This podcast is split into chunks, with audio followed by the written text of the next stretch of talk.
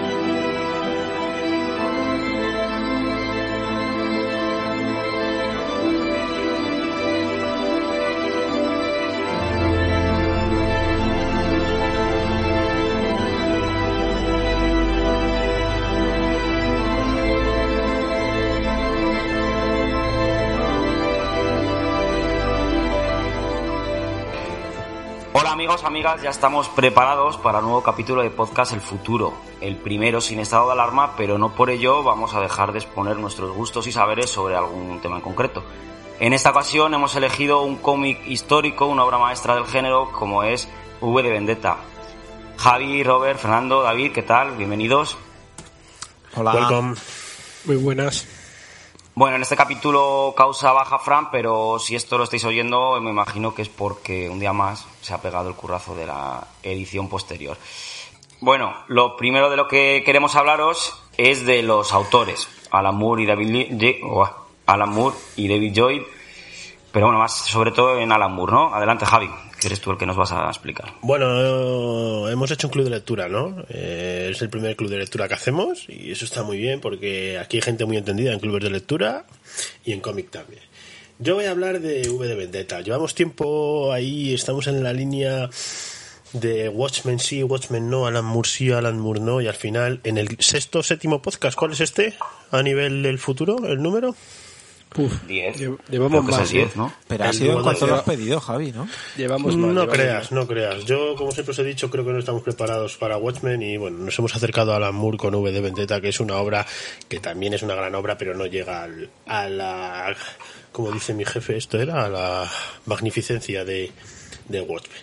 Bueno, Alan Moore es, eh, por resumirlo, para mí y para mucha gente, el mejor guionista de cómic de la historia. ¿vale?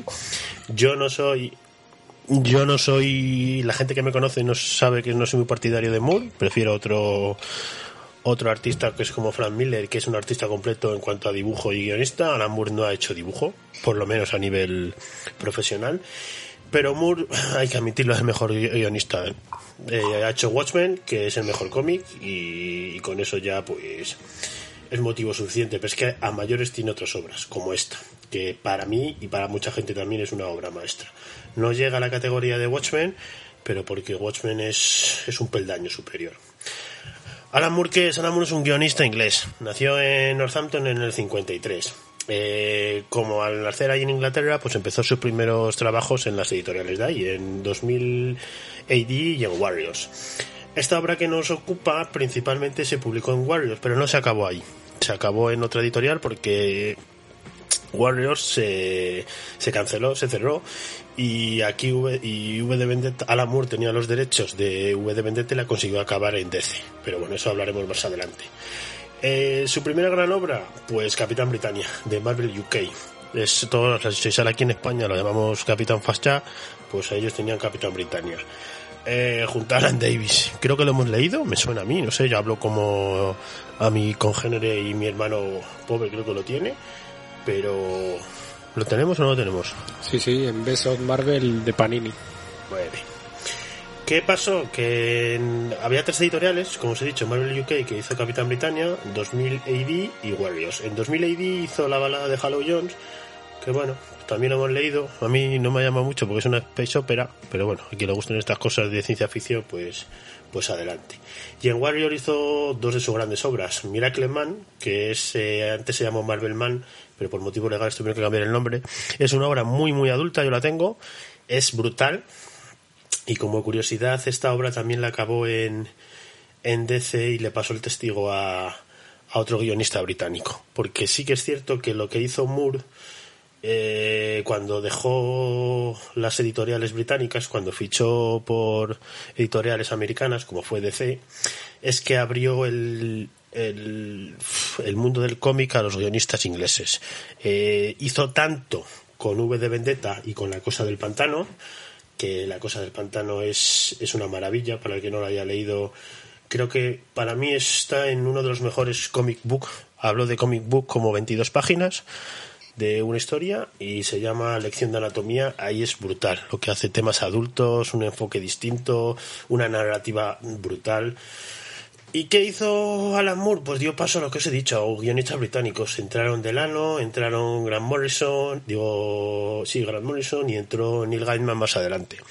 Que Neil Gaiman, pues es otro de los grandes guionistas que hay a nivel del cómic, que no llega a las cotas de Alan Moore, pero con su Sadman, pues, pues es uno de los tres, creo que mejores guionistas del, del cómic. No sé qué pensáis los que habéis leído cómic. Yo, como ya lo dije una vez, eh, cuando me preguntaron cuáles eran los mejores cómics, yo diferencio una serie de cómic a un tomo de cómic. Entonces, Neil Gaiman es muy bueno haciendo series. Evidentemente, te tienes que leer noventa y pico números para Sandman. Y Moore, por ejemplo, es especialista en, diez números hacerte una maravilla. No es lo mismo, pero vamos, sí, o sea, evidentemente Gaiman está está muy, muy, muy, muy por encima de, de la media actual y de los años 90 hizo joyas. David, ¿qué opinas tú como lector también asiduo de cómic? Sí, hombre, está ahí arriba. Siempre que se habla de los mejores cómics, Watchmen, V Vendetta, El Retorno al Señor de la Noche, vamos, si es que no, no hay más que cortar ahí, está en otro nivel, como decís. Bueno. Entiende, como suelo decir yo. Y como curiosidad, sí que es cierto que Alan Moore, pues hombre, sí es conocido a nivel de, de un público que es ajeno a los cómics por tema de películas que se han hecho, pero también en La Cosa del Pantano creó un, un personaje que es John Constantine, que es el protagonista de Hellblazer, que hay serie y ha habido película, y pues este señor lo creó. Qué bazofia de película, por favor. Pues la serie tampoco dicen que está muy allá. La película es la de... Keanu La, Reeves. la de Keanu Reeves. Vale, yo serie, ¿qué serie es la que tiene Hellblazer? No, serie no, yo no he dicho. No, no tiene. Ah, no, miento, es verdad. No. calla, me, me he confundido, disculpad. Eh, y bueno, pues os, he nombrado cómics de su época inicial y, y si os dais cuenta, ninguno es de superhéroes. O sea, estamos hablando de que es guionista de cómic, pero no, no ha tocado superhéroes. Entonces, no es un tema que le, trat, que le llame, eh, pero bueno, al estar en este mundo, pues el- las editoriales le dijeron, pues tienes que tocar a superhéroes. Al, tocar al estar en DC, pues tocó los dos principales, tocó Superman y Batman. En Superman hizo la etapa de qué le pasó al hombre del mañana con la continuación o algo así. Yo la he leído, no, a mí no me llama mucho. Yo es que Superman tampoco es un personaje que me llame. Pues es la hostia. A ver. Yo tendría que leerlo. Es y luego hostia. con Batman, pues hizo La broma asesina. Un cómic de cuarenta y tantas páginas que convulsionó el mundo de, de la novela gráfica por, por algunas escenas violentas que no muestran sino sugieren. Y ha sido en boga ahora también porque bueno, pues hay mucha gente que, se la cataloga de violencia machista. Insinúa una violación y punto, ya está, es lo que hay. Lo que pasa en la época en la que se hizo, pues no se había insinuado nada de con el Joker. Entonces, pues, pues pegó un impacto de la hostia. También el dibujo ahí de Brian Boland pues ayudó mucho. Y es en esta época en la que termina su Watchmen. Watchmen eh, son 12 números. Es él, como os he dicho, no, os gusta, no le gustaba sus los superhéroes. Y Watchmen no deja de ser una parodia al mundo superheroico, pero al final es su obra más reconocida. Eh, a raíz de Watchmen, que ya hemos hablado de este tema en otro podcast, eh, DC vendió cierto merchandising eh, que, Watch, que Alan Moore no cobró.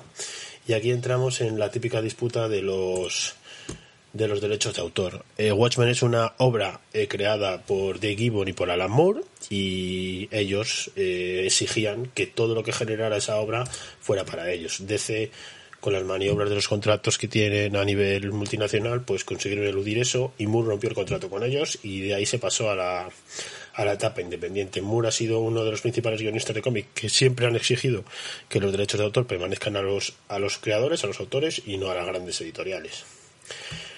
De ahí hizo luego su obra, se pasó al sello independiente y hizo otra obra que también, bueno, quizá es muy espesa, quizá es complicada de leer, pero para mí que es encima un tema, toca un tema que, que me encanta y es Frogen, que es el de Jack el Destripador. Esta, vamos, es una obra que es muy, muy difícil de leer, yo lo admito. Es muy densa. En los dibujos de Eddie Campbell tampoco ayudan mucho por tema de diferenciar los personajes de uno y otro. Pero es que es un. No sé si un estudio o un ensayo del asesinato de, de los asesinatos de Jack el Destripador, pero es una obra muy, muy completa. De hecho, pues sugiere un asesino que, que siempre se puso eh, sobre la mesa que era él no sé hasta qué cierto punto es real o no, porque también mete sus temas metafísicos, sus temas de masonería. Y después volvió al mainstream. ¿Cómo lo hicieron? Pues con a través de la editorial de Imagine Comic, que es la que creó Jim Lee, y que lo que hacía era respetar esos derechos de autor que decíamos a los creadores. Ahí hizo Supreme, que es como una parodia de Superman, pero muy bien hecha. Hizo Wildcat, y a de, de esta editorial creó su propio sello, American Best Comic. Un tío que también, pues muy muy sincero, es decir, pues eso, American Best Comic, pues es lo que quiere decir, los mejores cómics americanos. Ahí crea varias series y entre ellas, pues la última que se ha dado a conocer, que es la Liga de los Hombres Extraordinarios. Luego Tom Stone y Prometea. Yo sí que es cierto que es un poco paradójico que Alan Moore eh, sea el que es, pero como siempre ha renegado los derechos en todas las obras que sale, eh, las, adaptaciones eh, de cine, que son muchas, estamos hablando de V, estamos hablando de La Liga de los Hombres Extraordinarios, estamos hablando de Frogel, estamos hablando de Watchmen, él no sale como creador, él sale, de hecho, bueno, sale como creador, sale como creador de de la serie o como artista original. Artista original. Nunca dicen el nombre, porque él reniega de, de los trabajos que realizan. Si él no, sus derechos son suyos, él no, da, no autoriza para que se realicen ni películas, ni cómics, ni... y creo que en la serie de Watchmen entiendo que pasa igual. Yo es que no lo he visto. Pasa lo mismo. También hablan como artista original. Pasa lo mismo, sí. Y bueno, Porque bueno, pues al fin y al ahora- cabo no deja de ser una... Es que eh, la serie de Watchmen es un producto un poco peculiar. Pero bueno. Yo no la he visto. Con todo lo que me gusta mi Watchmen, yo no la he visto. Y, y ahora ya llegamos a la época actual. Él está retirado a nivel de guionista de cómic y escribe libros que deben de ser infumables. Porque este señor, pues es un poco. eh, De hecho, es. es eh, mago de no sé qué, de la, del caos o de la teoría, de no sé, como de una religión o algo así. Y, y bueno, pues si vosotros lo buscáis en, en Google, pues es un tío peculiar. Por último, Personaje. sí, por último, David Joy, pues ha hecho V y poco más. Dibujante, a mí me ha extrañado, porque es cierto, siempre que hablas de, de grandes dibujantes, pues de Watchmen de Gibbon ha hecho más cosas, en- con Alan Moore que hizo Batman la broma asesina, Brian Boland también ha hecho más cosas, eh, Miller ha hecho más cosas, pero este señor pues parece que no está, se ha dedicado más al mundo de la publicidad, al mundo de las portadas de, heavy metal incluso, pero no, en el mundo de que nos ocupa ahora, que son la novela gráfica, pues no, no tiene más aportaciones, salvo que esta, salvo que, que V, que es una gran aportación porque, bueno, no sé si lo entiendo que lo comentará más pobre, eh, David Joy te aportó bastantes de las ideas que, por las que se conoce ahora mismo V de Vendetta. Él fue el que le, le propuso a la imagen del del terrorista o del como lo De queráis la llamar. máscara, ¿no? Sí, de la máscara y bueno, más ideas. Entonces, pues por lo menos que, que nombrarle. Y poco más. Yo deciros que lo leáis, a quien no lo haya leído, y esto va a los oyentes. Y nada, por mi parte, quedan muchas cosas, porque estamos hablando que hay un montón de obras de Alan Moore, pero creo que he mencionado tan solo las principales, o las que no son las que he leído, sino las principales.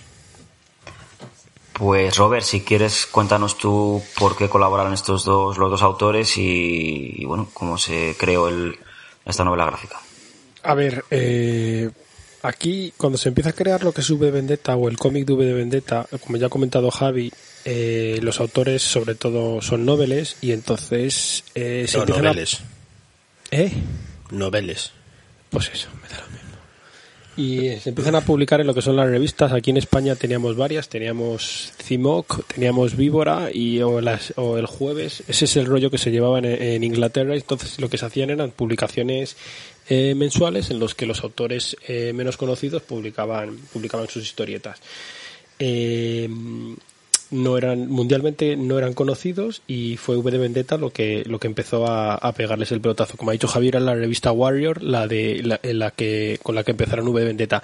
La otra conocida era la 2000 AD la de la que ha comentado Javi que estaba dedicado simplemente a la ciencia ficción. En 2000 AD también Neil Gaiman también publicó sus cosas. Casi todos los autores británicos han publicado en, en, en alguna revista y luego les ha pillado les ha, les ha pillado un sello un sello estadounidense para publicar a, a nivel, a nivel mundial.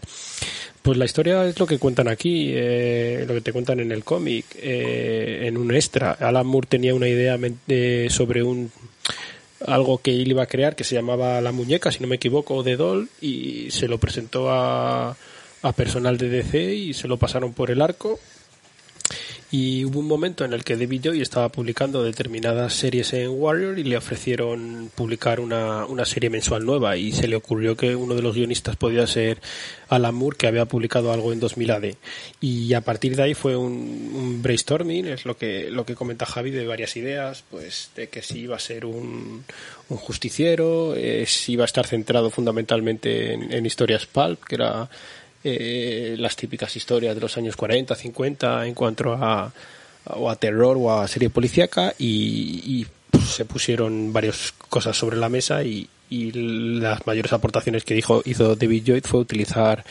eh, la careta de, Guy Fox como, como personaje para taparle la identidad y usa el uso de la capa y el sombrero tradicional en la época en que ocurrió el, el, intento del de, ataque terrorista de Guy Fawkes. Y, ya lo dijo Javi, creo que si no me equivoco se publicó en la revista Warrior dos tercios de lo que es el cómic, los dos primeros libros. Eh, se cortó el se cortó la publicación porque Warrior las ventas no acompañaban. ¿Y cómo lo publicaban? ¿Con los numeritos, con los con los mini capítulos que tiene cada libro?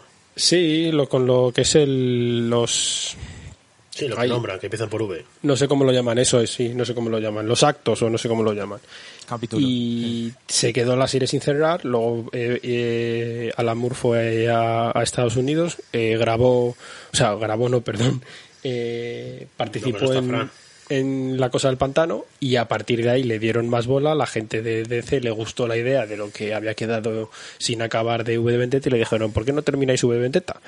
Y Alan Moore dijo, pues venga, vamos a terminar V Vendetta. Y lo publicaron como un tomo ya recopilatorio, que eso coincide como 10, 11, o lo que sería 10, 11 grapas, pero con, con, tamaño extendido. Y, y poco más. Eh, lo importante de esta obra es que es un, la primera gran obra de una... No me lo digan más, es una puta obra más. Sí, bueno, tú has dicho brutal tres veces en tu explicación, pero bueno. Que, un autor, que un autor en su primera gran creación, eh, aunque no la terminó, eh, hicieran y pusieran todo lo que tienen puesto encima en, dentro del argumento de Vendetta es, pues, es algo que no ha vuelto a pasar en la vida. Pero vamos, y poco más. O sea, no sé qué. Lo único es ahora mismo en la época no hay este tipo de revistas. Eran las revistas en las que eso, que se publicaban autores que daban, le daban ideas y ellos desarrollaban y era el salto a la fama de, algunos. Bueno, una de las cuestiones que, mm, principales también de, de, la obra es su contenido político, en el que va a profundizar Fernando, ¿vale? Vale. Pues sí, bueno, yo hablaré un poco también del argumento, me parece eh, perfecto. Y así, pues. Me parece perfecto. Bueno, pues como dice Alan Moore en uno de los artículos en el que explica la idea de V de Vendetta, que lo incluye, por lo menos en mi edición lo incluye, es que él pensaba que de no entrar en la carrera armamentística nuclear de que Inglaterra corría cierto peligro de tener un gobierno fascista. Y de hecho encuentra ya signos de eso y él dice que bueno, pues igual se exilia porque bueno, pues Thatcher en parece que quiere perpetuarse en el poder, ya ve que, bueno, pues hay ciertas herramientas de control masivo que no le gustan y, bueno, el libro explica muy bien las bases y cómo funciona un gobierno fascista. El gobierno autoritario de un líder, ¿no? En este caso Susan, Abascal. y, y su partido que llega pues para poner orden eh, a la fuerza en un paisaje que ha quedado pues eh, con vacío de poder, ha quedado muy caótico después de caer el gobierno anterior y quedar devastado el país. Y de esa manera pues consigue perpetuarse. Si se mantiene el miedo a la guerra y a una muerte segura, él lo, explica en un momento del, del cómic, pues eh, la gente entiende que la ausencia de guerra se entiende como libertad y como seguridad. Entonces en eso se, se basa un poco el gobierno autoritario. Bueno, se basa en más cosas. Se basa en que impone un férreo control social. Para explicarlo el autor es muy explícito, le pone nombres muy gráficos a los, a los diferentes órganos encargados de vigilar a la población. ¿no? Sí, ¿quién serían el los ojo, testículos? la oreja. Eso, eso es un detalle muy, muy, muy chulo.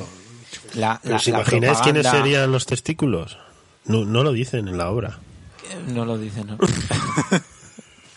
la propaganda sería la boca, ¿no? Y se impone el orden en la calle con, con violencia, vamos, con la fuerza mediante los dedos. Y bueno, la, la línea, digamos, eh, de los nazis es la que se sigue también en cuanto a la homogeneidad de la raza. Eh, se realizan limpiezas, limpiezas étnicas, eh, son muy claras las alusiones también a los experimentos estos que se ha- hacían en los campos de concentración nazis, en los campos de, ¿no? Eh, los campos de reasentamiento que los llama él, que se alude claramente al, al tema de los experimentos que se hacían en los campos nazis, pues eh, luego también se habla de la fuerza mediante la pureza, pureza mediante la fe, que es uno de los lemas, ¿no? Hay la un líder que. Hay un líder que persigue, bueno, que sigue ciegamente las órdenes de un ordenador, que esto es algo que me ha llamado mucho la atención, es como el ente superior, que es el que dirige los destinos, y de hecho Sí, Moore le llama así, lo llama destino.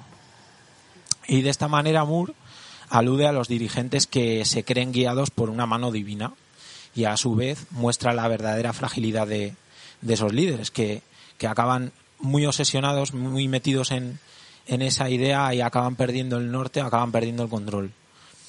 Y por último, yo creo que fundamental es la erradicación de la cultura, que yo creo que le da mucho peso Moore. Es evidente que le, que le quiere dar mucha importancia a, a las artes como herramienta de cambio y de hecho es la que pues la que él utiliza ¿no? en su en su profesión porque eh, bueno él lo explica en el artículo en uno de los artículos incluidos en el libro que tiene una serie de referencias culturales que él quiere incluir no que habla de Orwell habla de Huxley de y de otros autores de otros libros que quería incluir no sabía muy bien cómo conectarlos pero que que van a influir no y también en la forma de presentar la acción. Esto me ha gustado mucho.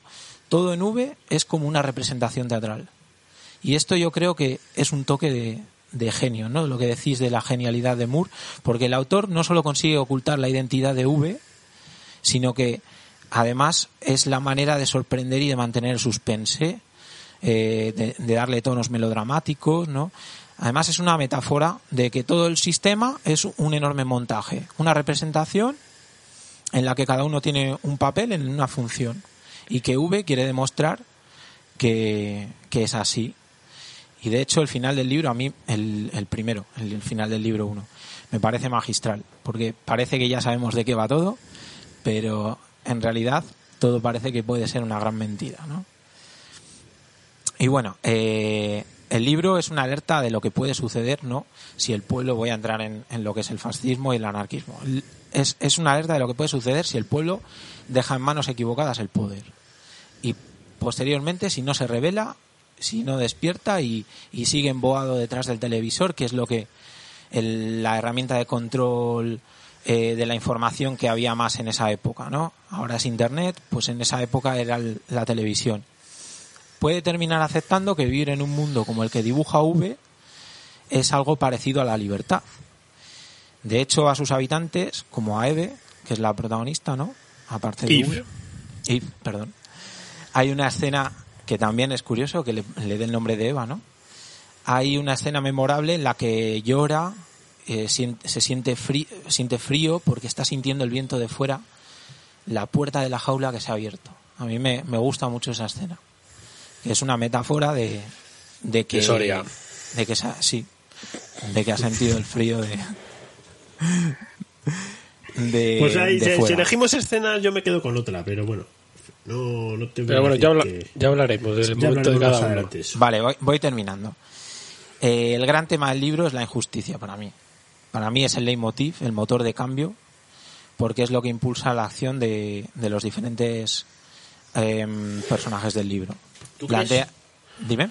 ¿Tú crees que se está centrada en...? Sí, porque es lo que es lo que impulsa al final a buscar alternativas al orden que hay establecido.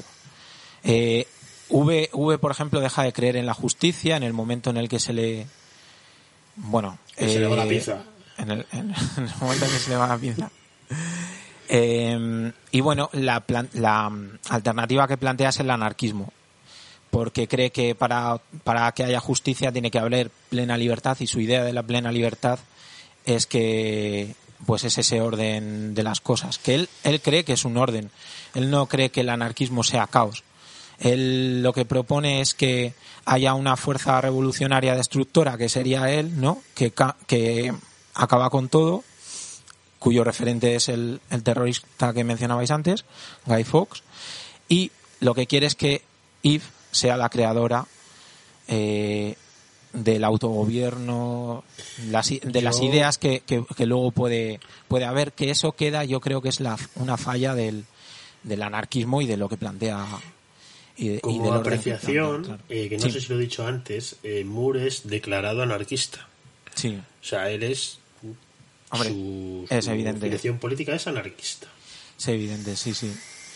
Y, mm, y bueno, lo que, lo que digo, que las acciones terroristas sí que acaban con el, acaban, empiezan metiendo miedo al poder y luego consiguen derrocarlo, ¿eh? alerta spoiler, no lo he dicho a tiempo, lo consigue derrocar, eh, atacando los puntos débiles, ¿no? Con una serie de acciones además que, que no tienen como protagonista a él, tan- porque él ya ha sembrado como si dijéramos la semilla eh, a través de, de los medios de comunicación que logra el control, ¿no? Ha, se- ha sembrado la semilla en la gente y la gente empieza a, ten- a tomar alguna alguna acción mm, libre para acabar con el orden político. Entonces, lo que yo quiero decir es que no hay una línea de pensamiento después para continuar el plan. Yo creo que él menciona de que hay un mm, de que hay una fase de destrucción que la llama Berbirun y luego una, una fase de nuevo, de nuevo orden voluntario y sin líderes que se llama Ornun, pero no aclara cómo va a suceder eso. Eso lo deja en manos de la libertad del colectivo.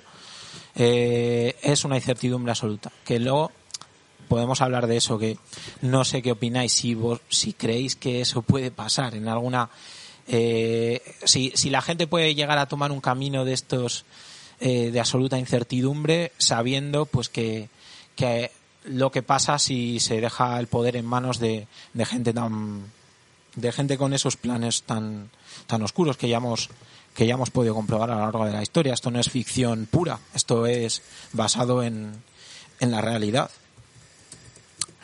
Y, Yo- sí, y bueno, termina, eh, ya termino, ¿eh? Ah, Eh, es bueno, que tenía dos veces- preguntas apuntadas, por eso te quería interrumpir. No, no, sigue, sigue. Si quieres.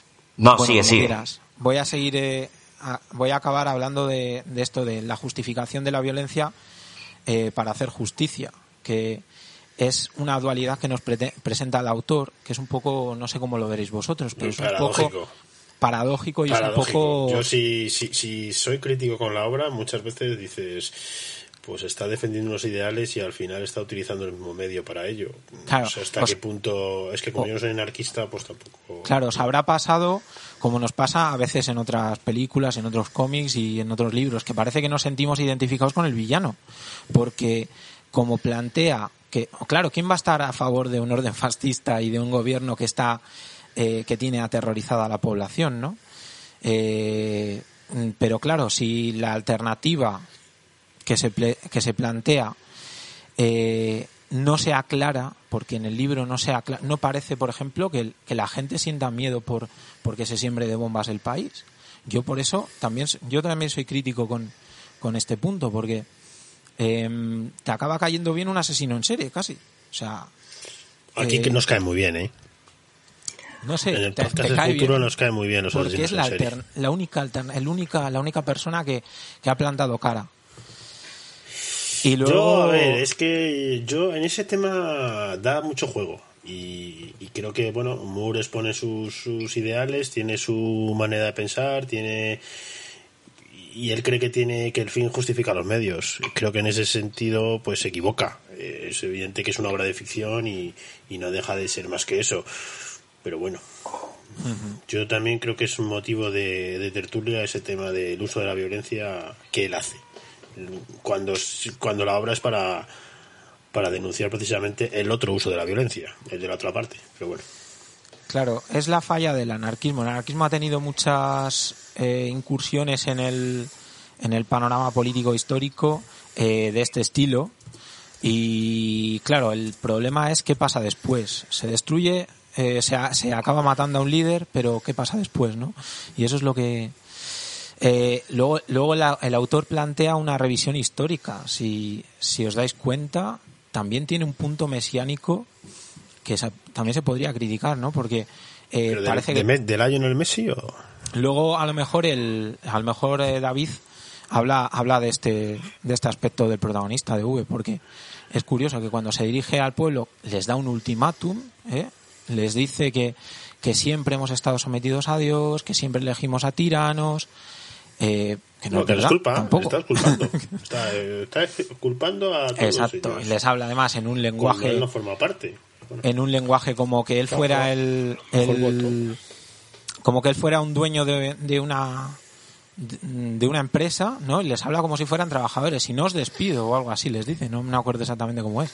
Pero como les da unos días para que tomen carretas en el asunto, un lenguaje eh, es como muy proletario, como para dirigirse a las masas directamente en su lenguaje, un lenguaje que puedan entender. Y por último, y ya de verdad, ya termino, que, que la siguiente vez que se dirige a ellos les plantea el dilema que qué hacer cuando no hay ley. Y es verdad. Pues ¿Qué, gatos qué pasa? ¿Qué opciones hay? ¿Qué, ¿Qué opciones tenemos cuando hay injusticia, que es lo que prevalece, y no queremos mm, eh, tomarnos la justicia por nuestra mano? No queremos eh, cargarnos a un líder, ni queremos... Esto plan- yo creo que nos plantea también muchas preguntas a los lectores. Eh, y quizás no- nunca nos hacemos este tipo de preguntas en nuestro día a día, ¿no? Y bueno, igual es el objetivo también del, del libro. Y ya está, ya con esto terminé. la zona Sí. de confort. Yo os quería lanzar una, una primera pregunta y es que no sé si creéis que Alan Moore crea este cómic, esta historia, eh, por sus por sus ideales anarquistas o también porque hay un poco de miedo en esos en esos años a, a lo que iba a llegar luego con Margaret Thatcher, no sé en el contexto histórico cómo se sitúa hasta ahora. Con esa represión social, económica que Pues yo creo que ambas. Margaret Thatcher. Creo que Moore es anarquista y está viviendo una época en la que pues está sembrando todo ese futuro, pues uno y uno, y encima si te metes sustancias psicotrópicas, pues creas V, que es lo que hizo. Pero yo creo que también va, va mucho por el miedo porque lo cuenta también él en uno de los de los comentarios que viene y bueno aparte luego evidentemente Watchmen es, es más que perdón es más o sea, es más que evidente que es siempre lo que es el miedo a la guerra nuclear que había en aquella época y Claro, no lo tenemos tan presente. y Watchmen, quien lo haya leído, evidentemente cual- es, es un continuo al miedo a que estalle una guerra nuclear entre, entre ambas potencias. Y yo creo que ahí también él lo tenía, incluso. Yo no sé si él se imaginaba que podía llegar a ser que Inglaterra pues se convirtiera en un gran hermano de en un 1984 o sea que yo creo que sí que es verdad aparte de los ideales como dice Javi él tenía un cierto miedo por dónde iba a derivar la política en aquella época. Yo, bueno, del tema que has hablado, F, es que hay tanto que cortar y es para mí es el- la clave del cómic. Más que anarquista, yo lo considero antifascista, porque creo que se centra que el mensaje, si, si lo vemos desde fuera, creo que es más, eh, no nos vamos a dormir, vamos a luchar contra el fascismo. Y yo creo que, que es más que, como, como has dicho tú, que, que lo deja un poco ahí suelto. Si, cuando re- derrotemos al fascismo, ¿qué haremos? Bueno, pues ya se verá. Si somos anarquistas, Claro, pero- si somos comunistas o lo que sea, pero yo, Yo creo que es más clave la lucha del fascismo, la lucha del abuso de poder, del control de los mensajes, la lucha de la de derrotar la cultura, etcétera, etcétera. Y como bien habéis dicho antes, vamos, yo desde la página 1 veo claramente que V de Vendetta se podría llamar V de 1984 porque vamos, Es- es- la, la obra está presente es en influencia clara. Está presente con las cámaras, está presente en todo. porque es que los ministerios de 1984, que si mal no recuerdo, era el Ministerio del Amor, De el la Ministerio de verdad. la paz, de la verdad, sobre todo el de la verdad con el tema de dirigir los mensajes. Eh, De filtrar y todo, sí. Sí, em, hacer lavados de cerebro, etcétera, etcétera. Sí, es como 1984 resumido. O sea, Bueno, tampoco no muy grande, 1984, ¿eh? bueno, pero está más desarrollado. El Ministerio del Amor, que te- no sé si os acordáis, que tenía la habitación 101, que era donde se producían las, tortu- las torturas, Eso un poco en contraposición con la habitación 5. Entonces hay. Está todo muy bien polvo hilado. blanco. La habitación 5, que es y el la Ministerio V, del Tiempo, que son los martes en la 1. Bien. ¿Creéis que está a su altura, a la altura de 1984, o por ejemplo también lo nombrabas F.A. Huxley, no sé si está también a la altura de Un Mundo Feliz? Mundo feliz. Yo, yo creo que Sí, total. está a la altura a sí. a nivel de, claro, a nivel de cómic. O sea, Lo, lo- lo que, lo que siempre llama la atención, en- a mí lo que me llama la atención de V Vendetta en el cómic es que al principio eh, te hace, en dos páginas te cuenta lo que es la historia, por así decirlo, de lo que ha ocurrido para que exista ese estado totalitario en Inglaterra. No te creas que entra mucho, no sé si No es entra por- mucho. porque no quiere desarrollarlo o porque lo de siempre no interesa, a la, no hace falta para contar la historia, pero te cuenta en dos minutos que en teoría eh, todo está devastado salvo Inglaterra sí. debido a una guerra eh, nuclear y lo único que queda en cuanto a algo desarrollado de, de, de población humana, lo que entiendo yo es que, se- que solo queda Inglaterra. Es muy curioso que en dos páginas se lo ventile. Bueno, no, Bueno, se sabe, creo. realmente no se sabe lo que hay fuera. No se- yo Sí, creo bueno, que por- se pierde un poco la, la conexión con el mundo. O sea, se quedan como aislados. Por eso, por eso juegan también con Inglaterra, al ser el tema de que son, son unas islas, etcétera. O sea, es la gracia que tiene, no es, no es Polonia que la invade todo Dios, pero bueno. Yo quiero hacer una pregunta. ¿Puedo hacer una pregunta? Hombre, claro, estás en tu podcast. A mí me gustaría, porque claro, a mí me gustaría, porque aquí hay mucha gente que, se ha, que ha leído el cómic y no es lectora de cómic, y a mí me gustaría saber la opinión que tienen ellos sobre el cómic, es decir, si les ha gustado, si no les ha gustado, si consideran que está bien eh, la narración gráfica, les ha gustado los, pues, los dibujos, eh, no sé, a ver, los dos que no habéis leído cómic asiduamente, ¿qué, ¿qué me podéis decir de esta obra? Pues en mi ah, no. Venga, Sergio. Pues la verdad es que yo os tengo que decir que me ha sorprendido, me ha gustado. Pensé que iba a ser más, mm, más superficial y no, claro. A ver, yo también sabéis que, que no solo leer cómics, precisamente también, pues a veces es por prejuicios, pero a la vez también por eso es, pero a la vez también por eso estoy aquí, por eso lo, me lo he comprado y lo he leído para romper un poco los, los prejuicios. Y sí, sí me ha gustado, claro. Y además, la verdad es que no tenía ni idea de qué iba, no tenía ni idea, de hecho pensaba que había visto la película y no la había visto. Entonces, eh, me ha gustado y, y joder, sí que, sí que lo, lo he leído. Pues ya, se- ya se te ha, ya se te ha caído el estigma ese de que los cómics son tebeos infantiles. No, yo ese no lo he tenido nunca. Bueno, No, no, no, que, no. que he vivido contigo, Sergi, por favor. Pero, pero no me gustaban, ya está. No que, no que pensara que eran infantiles. No, no, ahí te equivocas. Si, da- si yo he dado esa imagen, no era la que le pensaba. Simplemente que no me atraían. criticándolos en el periódico, que ¿Eh? ¿Te imaginas ahí todos los días? No, no, no, realmente es que no me atraía ese tipo de contenido y Pero nunca lo has considerado. ¿Lo has considerado literatura? ¿Consideras novela gráfica un buen término? sí, ¿por qué no? Claro.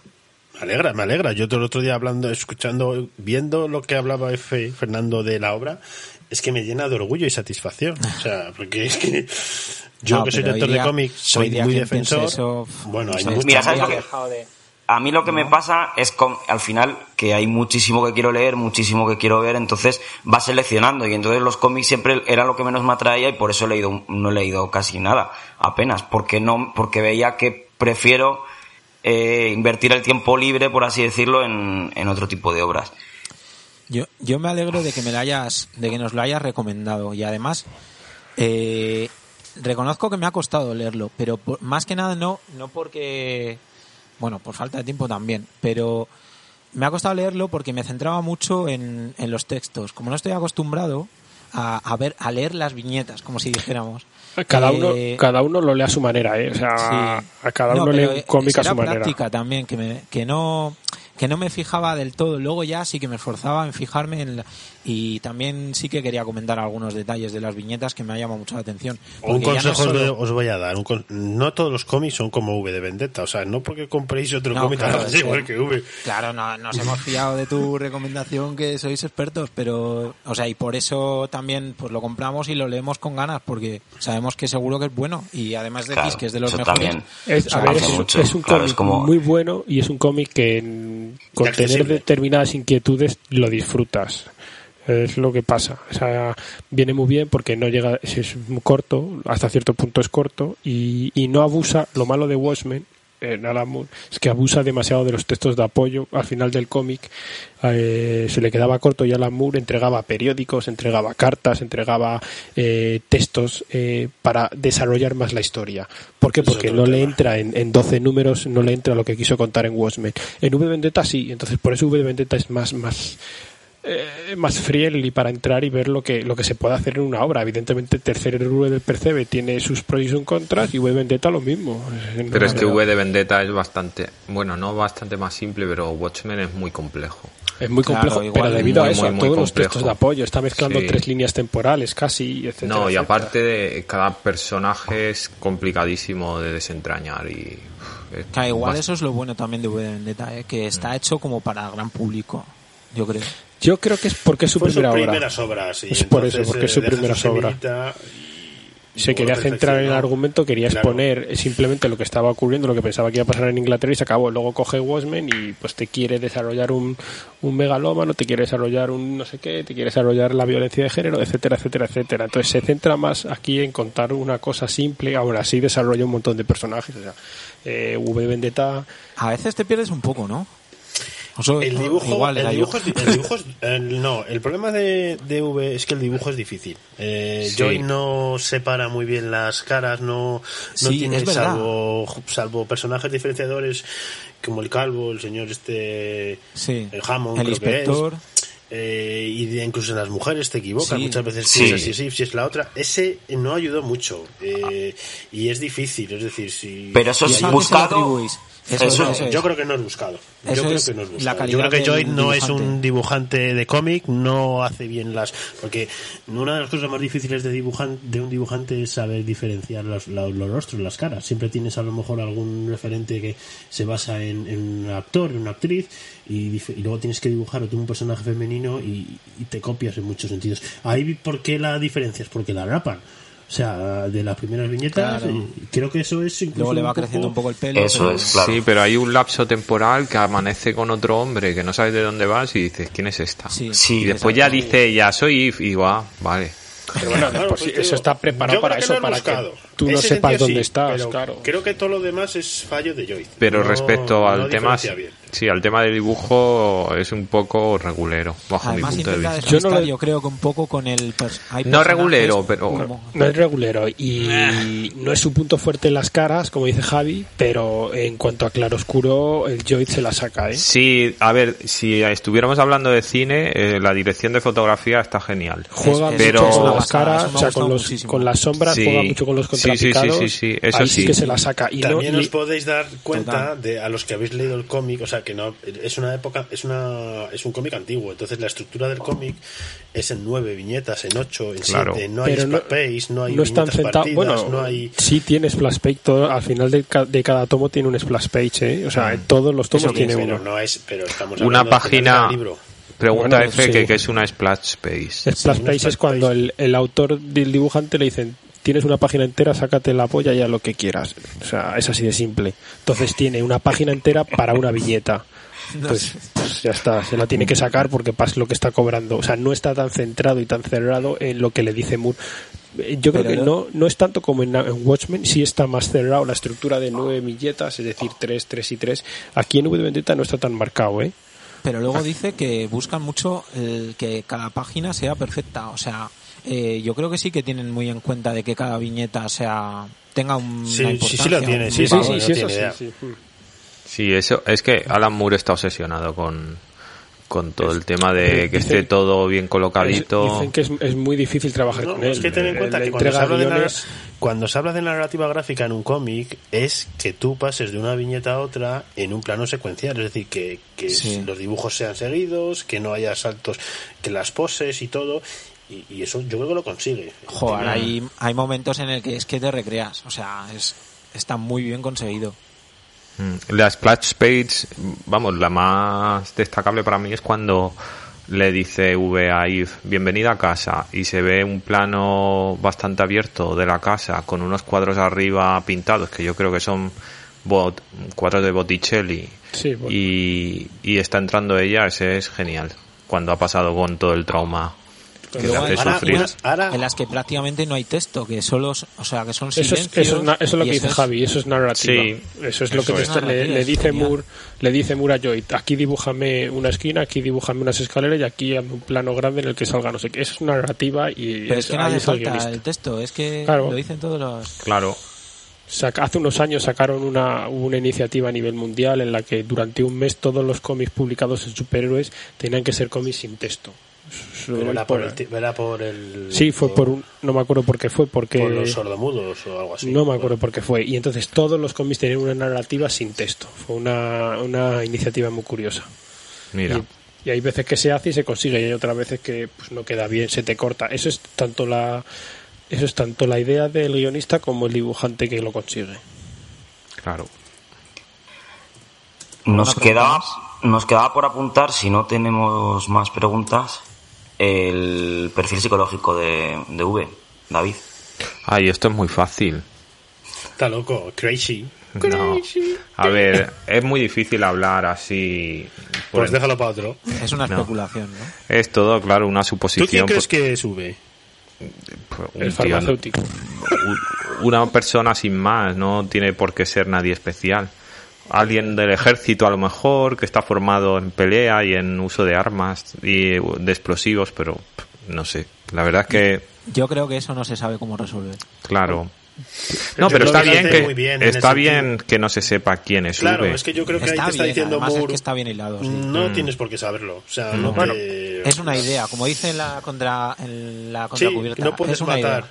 Sí, Mm. no puedes matar a mí, a mí, sino que puedes no pues porque soy una idea, pues eso Sí, es. la- debajo de esta capa no hay carne. Creo que idea. juega con Pero con bueno, lo- la- las teorías que están ahí son lo que dicen que es que el, el personaje en teoría es caucásico y homosexual. Es lo que dicen que es por lo que está metido dentro de un campo de concentración. O sea, son las típicas Hombre, teorías. algo de eso, Claro. o judío o negro Dice- o No, porque no sé qué dicen que no sé por qué se sabe que en teoría es caucásico es blanco y sí dicen que claro la única manera de que él estuviera metido dentro de un campo de concentración es porque fuera homosexual. o Eso por que ideas y por ideas políticas. por Eso no podría ser porque fuera eso, anarquista o de extrema izquierda o, Claro, Claro. total, seguro que es por eso. Seguramente. O simplemente Hombre, tema- alguien hombre, que la estaba en decoración contra. de la, de la decoración de su vivienda da muchas pistas. Estoy contigo, pues. Madre No, la de- la o sea, la- bueno, sí, la decoración de la Claro, vivienda. sí. hay- O sea que canto- si tú decoras la una vivienda popular. de una manera eres homosexual y de otra heterosexual. No entiendo. No, pero no es por eso. No tienes- A ver, porque sea una persona de la cultura Claro, importante. porque, no, porque está, está claro, V de Vendetta es una persona que quiere luchar contra el fascismo, el fascismo es el terror, el apagón tecnológico y el apagón cultural. Y V de Vendetta está eh, salvando todos los bienes eh, culturales. Ahí tienes Botticelli, ahí tienes la- las melodías, ahí tienes música, libros, ¿Tú crees que todas esas cosas, esas referencias que yo ahí me, pi- me pierdo? Pero le pilla, Todas pilla todo mundo. referencias son buenas. Es decir, no me refiero a el cuadro Botticelli. Es por qué escoge ese cuadro. ¿Por qué Hombre, por- escoge las tres, si mal no Algunas recuerdo, son será- las tres, las tres gracias. Yo que sé, a lo mejor el tío fue. al azar. Algunos Sí, al azar, Claro, pero es como los libros. Yo que como están poner la Gioconda o como poner, qué representativos de los ma- de las mejores eh, Claro. de las mejores no. obras. Igual las que más le gustaban a él o las que tal, porque yo me acuerdo de, de buscar y no estaba el Quijote, digo, joder, podía estar el Quijote, pero no está. Claro. Pero sí está algo de Shakespeare, está el Príncipe de Maquiavelo, etcétera. Como Claro. que hay ciertas historias, ciertos libros que es como lo más representativo de la Está literatura muy inglesa. tirado también a, a- cultura inglesa. claro. Efectivamente, yo me he dado cuenta Claro. de eso, de que hay muchísimas referencias que se nos escapan porque están dentro de, Claro, de claro, lo claro. que es la idiosincrasia Bueno, sale, británica. sale el, Symphony for the, el Symphony for the Devil de los Rolling Stones. es verdad. Sale es en verdad. un, en un apartado. Empieza con Mappe, Sí.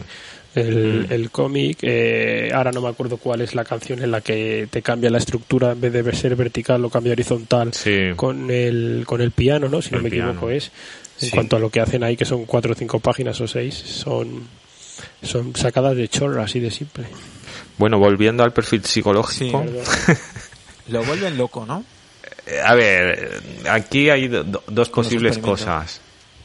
Una, que ya estuviera el hombre con algún trastorno psiquiátrico, que por lo que leí, no sé si dicen que si tiene una psicosis inducida porque está tomando no sé qué material, Eh, lo están envenenando, ¿verdad? Con amoníaco o algo así, y le produce una psicosis. Bueno, no sé, sé que estando en la habitación 5, em, A ver, en Le- lo que, le dan algo y, y supuestamente eso crea una psicosis como pues como el mercurio como Francisco de Goya cuando se Pero a ver, volvió en teoría lo que, lo que está, sí, chupar plomo antes.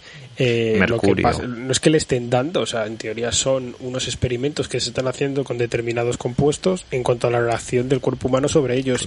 Y le dan está- hormonas sí Y lo que te está contando el cómic es que solo uno de los cuales, de los que se les administra, Sí, permanece sí, pero- vivo. sí pero eh, no sé si también porque le dan un material que es con el que consigue hacer la explosión que era ya no Sí, me acuerdo qué material pide- Sí, pero eh, eso pide amoníaco él- entre- Amoníaco, sí, ¿verdad? Pero eso lo pide ellos. él, no, pero yo creo que eso lo pide él luego a raíz de la afición que él Por bueno, las yo plantas, entiendo sí. por las plantas, que entiendo que todo eso lo deriva en, Mm. en buscar la salida. No Hombre, que- el amoníaco viene muy bien para quitar las eh, manchas negras de la ducha. O sea, si lo dejáis, viene muy bien el amoníaco. y para las picaduras de medusas Hombre, también. también el personaje de la habitación 4 es digno de mención, ¿eh?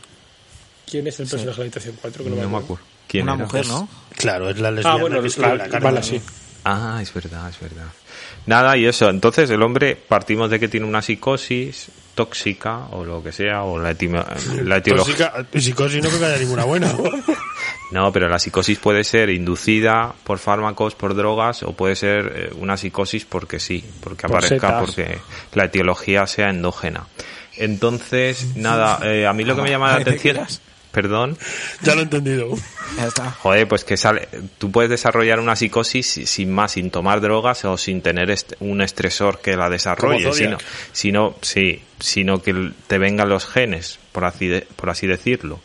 Entonces lo que me llama la atención de este hombre, yo, vamos, no creo que tenga psicosis, o si la tuvo en la habitación 5 se le quitó y ahora tiene una, un delirio, bueno, una personalidad megalomaníaca porque se cree que, que está en posesión de la verdad, del bien, del bien absoluto y bueno, y para llegar a cabo mis acciones pues voy a, voy a hacer que explote, yo que sé, medio Londres voy a matar a la gente, que de hecho, no sé si os disteis cuenta, cuando asesina a alguno deja la marca de V como una firma, como si fuera es Zodiac. como muy todo todo está relacionado con el mundo de los superhéroes eh. o sea es muy muy clásico el superhéroe no de que se transforma a través de unos experimentos o de una Sí. una reacción química o algo así y que luego deja su su sello lo que dice David no Bueno, yo mm. creo que por el lado de lo de dejar el sello es más bien por crear o dar un toque de atención a- al gobierno, para que sepa que hay algo detrás que se está fraguando, entiendo yo. Y el hombre, fíjate, cuando la escena mítica, que seguro que Pobre va a decir que es su favorita, cuando habla con la libertad, No porque me la van a quitar, o sea que No habla, Sí. Perdona, no habla con la libertad. habla con la justicia. Habla perdón, con la justicia, tenéis razón, que dice David. que le ha traicionado y, y que ahora tiene que abrazar, cuernos. sí, que tiene, los. Que tiene que abrazar ahora al anarquismo porque es la única solución. Ahí es que eh, es un buen personaje para decir eso. No sé si se... se- lo está se lo está creyendo o simplemente es un recurso del autor para darle más para que sea más rimbombante. Sí, o empaque. Ahí se la saca, o sea, hay Moore en esa Mm. Sí, no, no, el diálogo ese es brutal. Ahí son Pero yo creo que eso es muy autobiográfico, ¿eh? No sé, creo que muy Puede ser, sí, es- puede ser. Yo Igual- creo que él, él creía en la justicia, creía en, en el sistema democrático, creía en, en muchas cosas y, y se le cae la venda. Sí, se da cuenta de que está podrido. Yo creo que a, a Bueno, hay raíz... mucha gente que piensa así, o sea, que hay Sí. veces que hay gente que dice, bueno, a mí me dijo una vez un, me acuerdo en el 15M, me dijo una vez un amigo, dice, bueno, Pero cuando flauta. empecéis, a, cuando empecéis a quemar contenedores me llamas. Claro. Mientras tanto, nada. Joder. Pero porque, pero porque le mola la diversión. Porque le molaba la No, diversión. Cuando se empezaron a quemar contenedores salió él y me fui yo. Muy ¿Y bien. ¿Qué quemabais, el orgánico o el resto? No lo sé, ya te digo El de que yo me papel, fui. que No había orgánico. tenía- si no ha dicho orgánico. que él no participaba en eso. Yo ya no participé.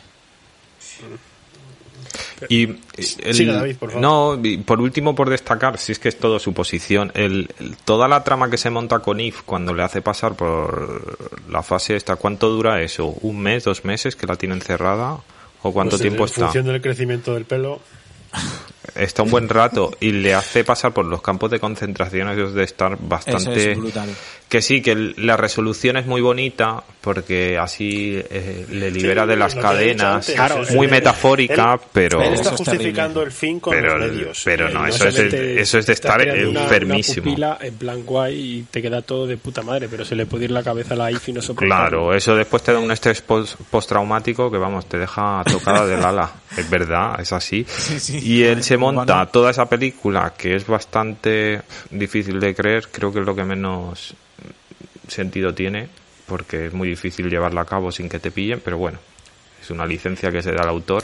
Bueno, Y aparte simple- de, de- de todo lo que- el respaldo que tiene que tener detrás económicamente Claro, para tener Claro, Para montar evidentemente. todo eso. para montar todo eso. ¿Y aparte. eso qué es? ¿Hijo de Thomas Wayne o qué opináis de eso?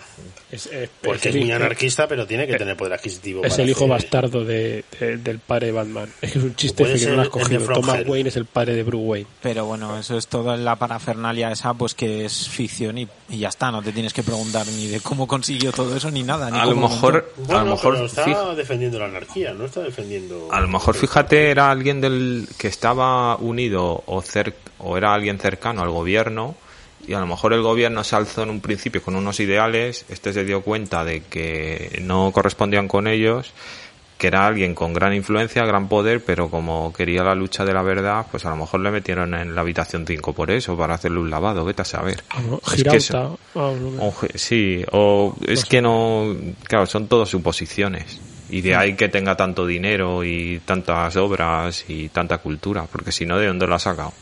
Lo que sí que me pasaba a mí, que es lo que comentaba Fernando, que te, bueno, pues que más o menos como que te va cayendo bien el personaje y ahí es donde empiezas ya a ver, ostras, ya Claro, ahí- saltan las alarmas y dices, bueno, Cuando tortura no, a- sí, ahí ya dices, Eso- Ahí está eso muy es insoportable. Es eso muy no- retorcido. Con eso no. Es muy retorcido. Es muy psicópata eso. Me recuerda un poco em, como, como Breaking Bad, no sé si lo habéis visto. No. sí. El desarrollo del personaje, que en principio eres empático con él y después acabas dándote cuenta de que es un asesino. Bueno, pero él- ese, el protagonista es un ejemplo de... Sí, de matar al gente. desarrollo del personaje. Sí, pero de matar gente y es un asesino. Y que Bueno, envenena, igual es la evolución y también, envenena a un que- niño y que casi lo es la mata. Yo no la he evolución. visto, no la he visto. No, he visto. Bueno, No pues- acabé la primera, lo siento mucho. pues es muy de- Tampoco he visto Juego de Tronos, ¿eh? que ya lo he hecho mal una vez. Bueno, no pasa nada. Tampoco es... Pero sí, creo que el desarrollo del personaje de Eve en V de Vendetta es el que más el que más peso tiene. Porque V viene como viene. O sea, pero Eve parte de, pues eso, de una mojigata, creo que es menor en los primeros 16 capítulos. años, prostituta. 16. Y, y ahora os voy a hacer una pregunta en cuanto al lo que, porque an- no- antes de que acabes con lo de Eve, pero eh, es, es como muy. Al final está como muy forzado, yo creo, ¿eh? El hecho de que. De que Eve se, le, le hace el clic, pero como muy tarde, no sé. O sea, como que de repente quiere ser V, pero hasta que se da cuenta de que. de que puede serlo ella, o sea, es como. dices, a ver, blanco y en botella, que está hecho para ti el tema. Bueno, a ver, te lo está poniendo para que ella haga el cambio y ella Pero incluso se tarda cree muchísimo, dice. O sea, es lo pero que yo creo que también, si os dais pero- cuenta, él se deja matar. Porque Claro. V se deja matar. O sea, cuando lo dice Hammond, cuando ese, yo he tenido tiempo de poder disparar Y, o sea, él, él ha tenido tiempo de matarme, pero ha sido... Si estaba pues, drogado, o sea, si es que tarda muchísimo. Yo, lo que una pregunta a nivel de cómic que, que no consigo, por el tema que hemos hablado de, de la dif- dificultad muchas veces de diferenciar los personajes, ¿a quién reclutan? Es decir, ¿IF a quién recluta para que sea el nuevo V? ¿Eh? Como que aquí A un personaje, a un. Ah, sí, a un don chico que nadie, salva, ¿no? sí. Yo creo que tiene nombre. Tiene nombre. O sea, es decir, es un protagonista, sale en el, a lo largo del cómic, pero es Pues que no sé diferenciar qué parte de, de los de los nuevos que siguen a nivel de que cogen el dedo y todos estos, pero no te sabría decir porque me cuesta. Es que es por eso te digo, porque la caracterización de personajes es tan, similar, tanto en hombres como en mujeres, que me dificulta el, Sí. el Pero, pero claro, ¿qué es lo que tiene que hacer a partir de ese momento? Es que no queda claro. No me extraña que estuviera perdida. Pues, Pero es prese- que- pues eh, crear un partido político y presentarse a las elecciones. Es que No, a- no va sí. a haber. Alan Claro. Moore te está diciendo cómo solucionar el problema, pero luego a partir de ahí lo deja evidentemente todo en blanco. O sea, bueno, pues ya veremos. Bueno, igual solo simplemente una figura para atesorar esa cultura perdida Sí. y que no se pierda, que esté ahí. Lo que pasa es, claro, va a ser minoritaria, evidentemente. Igual es una metáfora a la que ya mm, se nos escapa sobre la cultura de masas y la no cultura y todo esto. Pero bueno. Pues. Bueno, David, ¿y tú cómo, qué tratamiento le darías para su cura? ¿Tiene cura? Pues lo que me pauto el psiquiatra realmente. No, pues yo qué sé, depende de lo que sea. Es que tendría, tendría Tendrías que hablar con él un buen rato. Hombre, pero esto se- es- esto con, con la trepanación se soluciona, vamos. O sea, esto simplemente son una presión que existe en el cerebro que si la liberas con trepanación se acaban los problemas. Es una de las soluciones básicas de la psicología. Pues en el campo de concentración se le fue de las manos. Sí. Yo lo metería dentro otra El vez. doctor Mengele. Me gusta, o sea, Claro, el, el- el- personaje el- de, de la médico. Es muy bueno. El de personaje De- la médico. Delia, ¿no? Dalia. o algo. Sí. Delia, Delia. Porque Delia, es una. Es, está entre el bien y el mal, entre. Ella- esa sí que se siente Se cuestiona.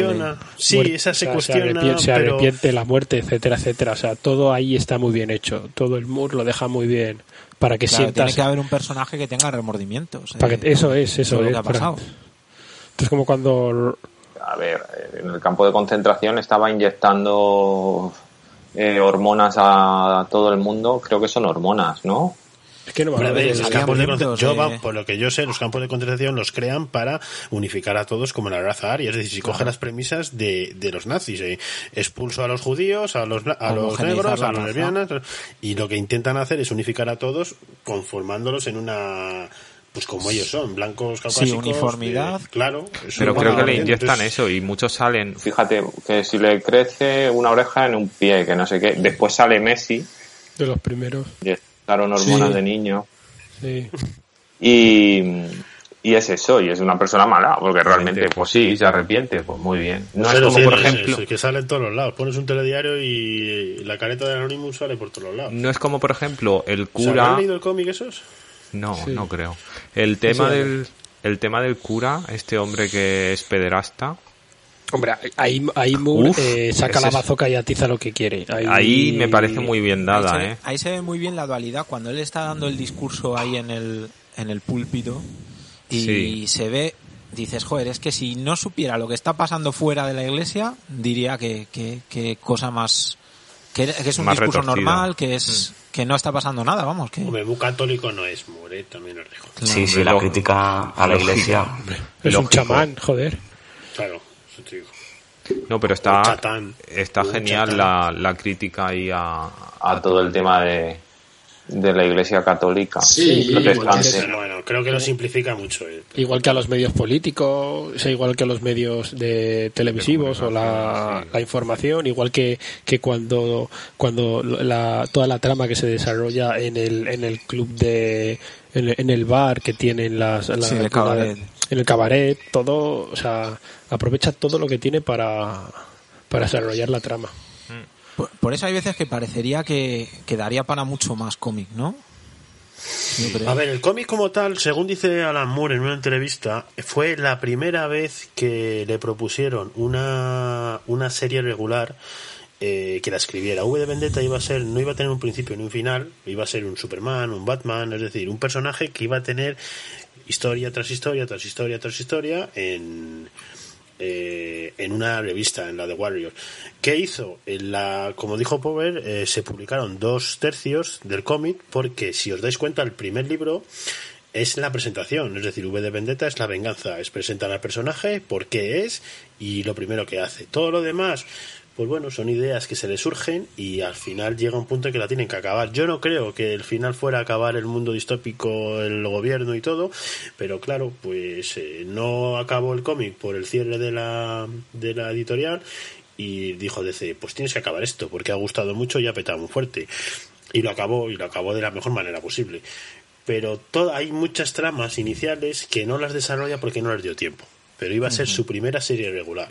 Pues como fue la cosa del pantano que escribió ciento y pico números, ¿no? O algo así.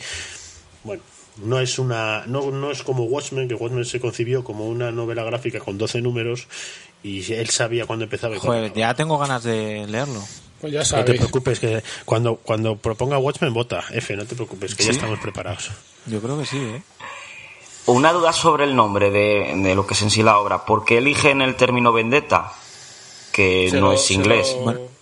En teoría, según lo que pone en uno de los de los de los textos de apoyo, es se lo recomienda un editor. Habían tenían claro que que V Inicialmente era Vendetta. Y luego un, un editor le dijo, vamos a llamarla V de Vendetta, porque él, él le había propuesto As de...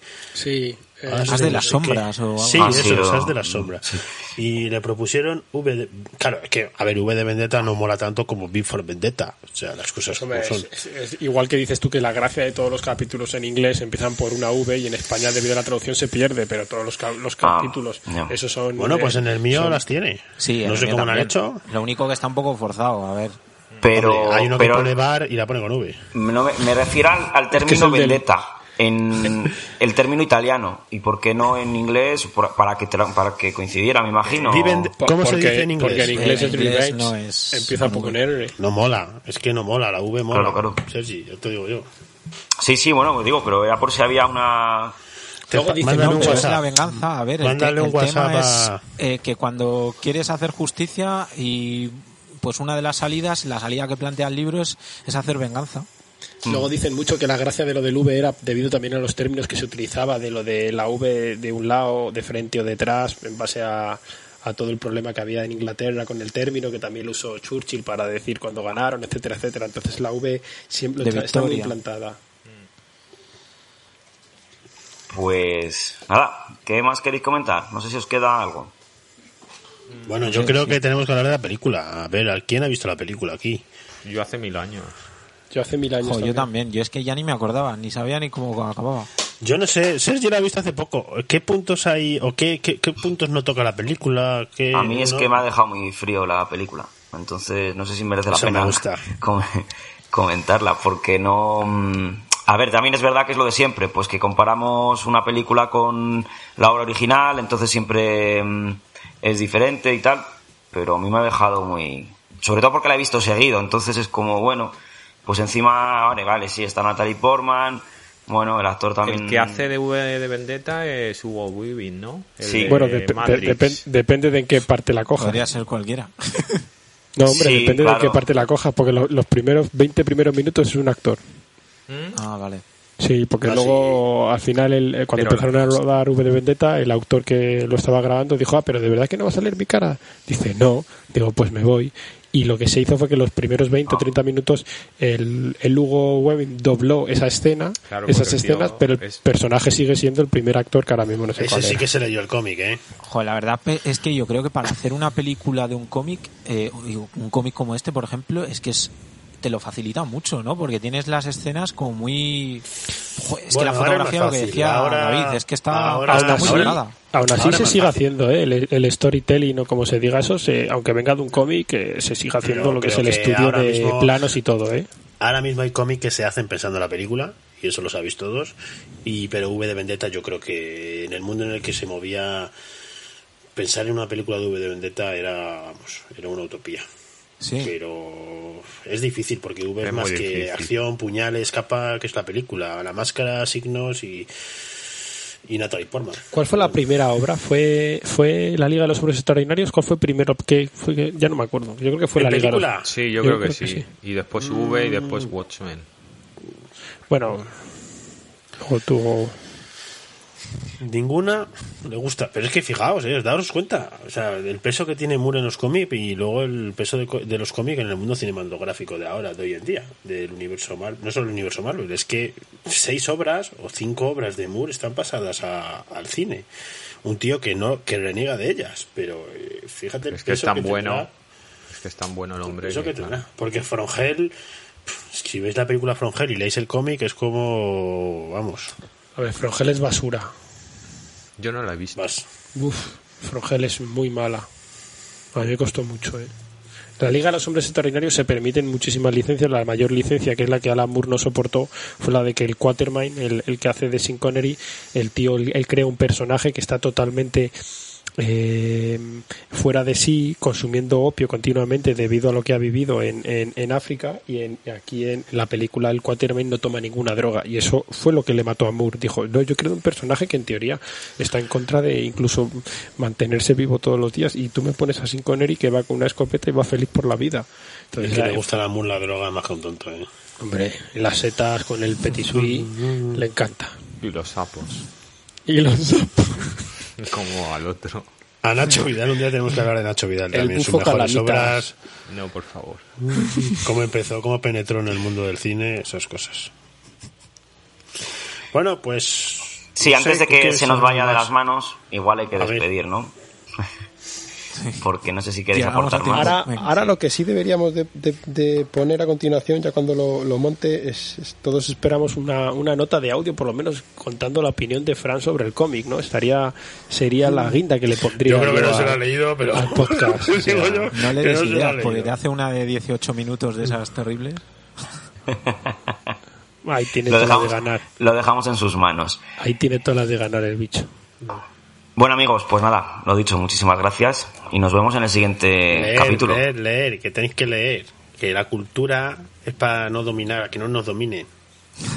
Esa es la. Esa es la moraleja de todo. moraleja. Lectura. Y si os ponéis un disco de... ¿Cómo se llaman estos? Los Blue Velvet, ¿no? ¿Estos eran los...? Che, creador. Ese es creador, pues ya lo bordáis. Madre mía. Bueno, un saludo a todos.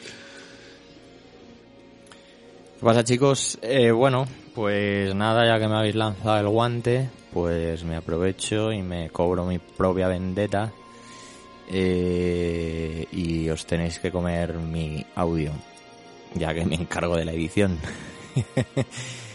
Eh, a ver, mm, yo poco que añadir un poco a lo, a lo que decís, entre otras cosas, porque Javi tiene razón, y al final me leí como dos tomos y no me lo acabé, o sea que no tengo nada que, nada que decir. Luego sí que me vi la peli, pero a ver, hablar de la peli sin haberse leído el cómic en un podcast que está dedicado a- al cómic, pues creo que es bastante sesgado y no tiene mucho sentido.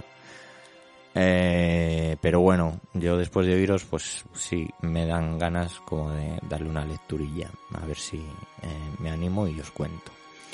Y luego nada, deciros que me teníais ahí un poco preocupados porque he tenido que esperar una hora para escuchar eh, que este cómic tenía bastante empaque.